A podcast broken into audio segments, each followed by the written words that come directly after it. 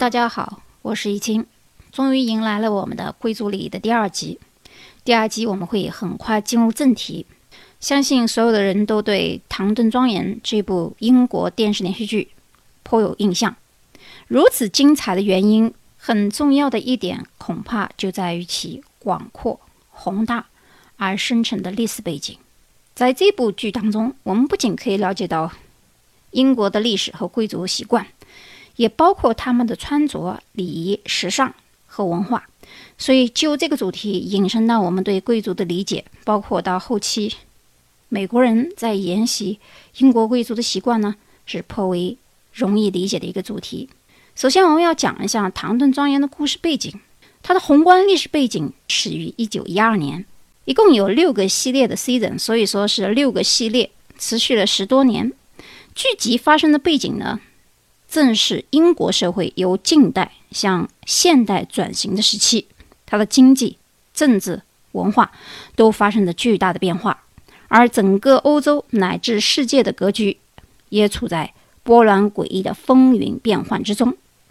既然我们要沿袭贵族的礼仪和文化，那么我们可以从人物的一出场，托马斯托着盘子，指挥着。低于大管家之外的所有人的工作顺序的时候，大家可以看到托马斯的那种自信、帅气和他的穿着打扮。如果你没有一点背景常识的话，你很有可能以为是某一个男主角出场了。但是，当我们仔细的观察到托马斯右手托的一个托盘，这才让我们知道他的身份应该是高于一般的侍从的一个角色，在英文单词里面叫 first footman，就是第一男侍卫。我们要注意，英国人没有用 waiter 和 waitress 这个词，也没有 nanny，这都是美语的用法。footman 是比较正式的，穿着制服的男仆的意思。而且，如果是第一男仆，他的地位是高于其他男仆的。从他的一出场，我们就感觉到这是一个大家族。那么，唐顿庄园究竟是怎样一个背景下的贵族世界呢？它的第一季发生在一九一二年到一九一四年，剧中。格兰密姆伯爵一家生活比较富足，年轻人几乎无忧无虑，这正是当时欧洲上流社会的写照。我们经常看见一些华丽奢靡的晚宴，灯火通明，直至午夜的舞会，休闲的下午茶，场面浩大的狩猎。因为英国贵族认为这种安逸有序的生活还能持续几个世纪，所以当时的人们普遍还是陷入到永久和平的迷梦当中。这也和后来由于欧洲的工业革命，另一方面科技快速发展，生产力迅速提高，一系列医药技术方向的发明创造以后，降低的死亡率。但是老伯爵一直不愿意变法。我们也可以看到，刚开始的时候，马修，俗称的大表哥，总是喜欢陋习要改革一下，包括后来，包括后来攀上三小姐的司机。也就是那个爱尔兰人，我们以后会讲到爱尔兰人为什么被英国人所不是很尊重，包括移民到美国以后，他们在美国白人里面的地位其实也不算很高，这里面就有一个历史渊源。我们要了解的是贵族文化的延续，所以贵族精神当中有一些必要的活动场所和世袭制是怎么来的呢？是英国和中国也是挺相近的，《诗经·小雅》有云。普天之下，皆是王土；四海之内，皆是王城。英国的土地名义上属于英王所有，但实际上，后来的权利法案作为修改以后，自始至终都没有取得如中国封建王朝君王那样至高无上的中央集权的权利。各地的封建领主都是在地方上享有很大的自治权。君主将土地分封给贵族，贵族再将土地分封给次一级的贵族，如此层层转包。而下一级也要对上一级承担相应的赋税、兵役等义务。而对于这些拥有的土地呢，贵族不需要亲自耕种，一般来说，他们就需要把土地租给农民去耕种，这就是佃农。在剧中，那位收养伊西里小姐女儿的农民。声音比较沙哑的浑厚的德鲁先生就是一个典型的佃农，他世代耕种庄园的土地，还因为拖欠地租差点被老爷终止的租约。所以我们在看剧的时候了解这些细节，你可以掌握他们的身份，农民的衣着、小姐的衣着、大小姐的衣着都不一样，包括三小姐。我们注意到，在继承法里面，由于女孩子是无法继承庄园的财产的，所以才有了第一集 Mary 的未婚夫死于泰坦尼克号的这个噩耗传来以后，整个家族都晕了。最后找到了马修这样一个远房的亲戚，但在当马修正准备接手的时候，我们知道后来的第二季的时候，Mary 的妈妈又怀孕了，而且当时预测是一个男孩。当然，这个扑朔迷离的情节呢，有助于后面的发展。还没有看的朋友呢，可以慢慢往下看。这个不是重点，我是想想讲的就是关于这个大女儿为什么受众人瞩目。由于她的地位特殊，因为她是长女。那么长女即使是不能继承整个家族的房产，但是在很大程度上，她可以继承母家，也就是嫁妆这一块很大的财产的。所以大小姐的地位跟二小姐跟三小姐又不一样。三小姐因为比较小啊，疼爱的比较多，所以二小姐呢容易被人忽略。所以我们会发现二小姐很多荒诞的行为，看上一个男人就爱上一个，不管他是瞎了眼呢，还是脸部毁容的，或者是老丑的。我们会发现很多的情节处理原因即此在此。细心的朋友会注意，唐顿庄园不是老爷一家唯一的财产，除此之外，他们还有在安妮姆汉有一栋房子，也称唐顿别院。这就是后来老爷由于投资铁路损失了大量的钱财以后，一直想的最坏的打算就是搬到唐顿别院去，只是说家里的佣人没有那么多而已。在这样一个真正的贵族家庭里面。上流社会的人几乎是不用去缝衣服，也不用去厨房做饭，所以我们后来看见三小姐想自己学怎么样冲茶倒水，都不太会。刚开始还笑说谁不会去打水去加热呢？这个水罐冲出来以后，那个细节不知道有没有人注意到？也就是说，这些饭来张口、衣来伸手的大小姐们是从来不做家务活的。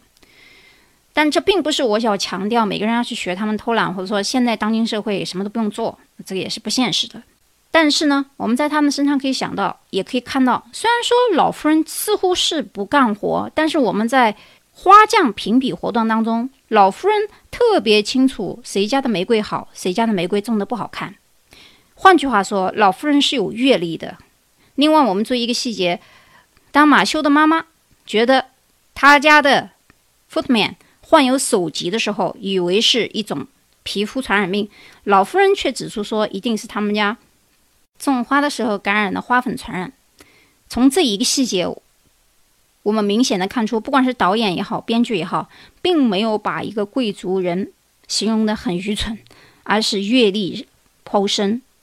反过来讲，这种贵族精神到当今现代，也不代表说一定是这样。的人一定什么都不懂，也不会做。不管是喝茶还是喝酒，包括佣人给他们选择的哪一个年代的红酒，端上来的咖啡，包括我们要注意一个细节。大小姐说：“哎呀，现在我已经结过婚了，我也可以在床上用早餐。”大家注意到，在床床上用的那个早餐托盘叫 tray，这种东西在当今美国还是有人用了，很多中国人并不知道，它在。Target 有卖简易装的呢，在 IKEA 也有。所以，如果你想享受一下大小姐被人尊宠的慵懒生活，自己也可以买一个这样的垂放在床上吃。吃饭的时候，它一般分几个碟子：早点啊、甜点或者是咖啡杯。咖啡是一定要在托盘上喝的，这是正统的喝咖啡的情况。那当然，现在美国人比较快餐式有用大咖啡杯的，这个也无可厚非。我们讲一下它的历史传承变化。我们注意到。每一次，Mary 的爸妈整个家族去吃晚饭、午餐、正餐的时候，都要穿正装，尤其是有客人来的时候。我不知道大家有没有注意一个细节：有一次，马修的外套被烧了一个洞，然后并没有能够及时的穿上，所以临时穿了一件黑色的外套。但是他的领结由于佣人们相互之间搞一些小伎俩，没有找到，结果带了一个黑色的领结。Mary 的爸爸也是。结果老夫人一看到两人就哈哈大笑，说：“哎呦，我以为你们两个是侍卫呢，也就是侍从。所以从这个细节，大家一定要注意到，在当时的贵族社会，如果你是贵族和上流社会的话，一定穿的是白色的衬衣、白色的领结，一定不要带黑色的领结，因为黑色的领结、黑色的外套是侍卫，也就是 footman 标准的装束。好，这里是收费节目的贵族礼仪的第二集的前半部分，第二集的后半部分更为精彩。我分别讲了三位小姐使用东方阳伞、白色网状短手套如何使用、长围巾如何搭配、当时的长项链在一九二十年代的特色，以及裙边是否不规则裁剪。花朵怎么来佩戴？胸针如何佩戴？监视，甚至于包括当时戴安娜王妃穿的爱尔兰的靴子，为什么查尔斯王子对她一见钟情？包括 Mary 也曾经使用过，在巡猎的时候经常穿这个装束。包括 Tiffany 的心形项链，在这个电视剧当中的体现和沿用，因为 Mary 也在用，而且它有一个特别的贵族传统在里面。希望喜欢学习。西方贵族礼仪，包括当今以后有可能跟白人通婚的女性朋友或者是男性朋友们，到微信小程序搜“周一清频道”去订阅贵族礼仪专辑。好，我们下一期再见。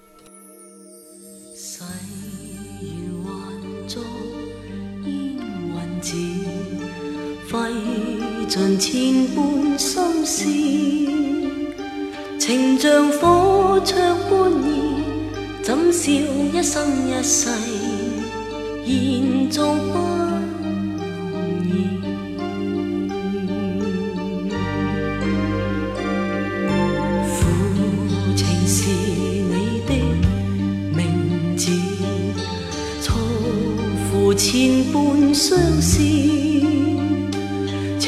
情像水向东逝去，痴心枉倾注。愿那天未曾遇，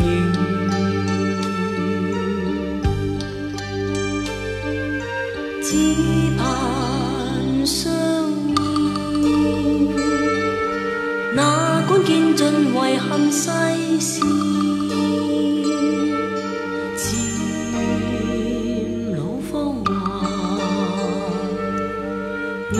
未灭人亦要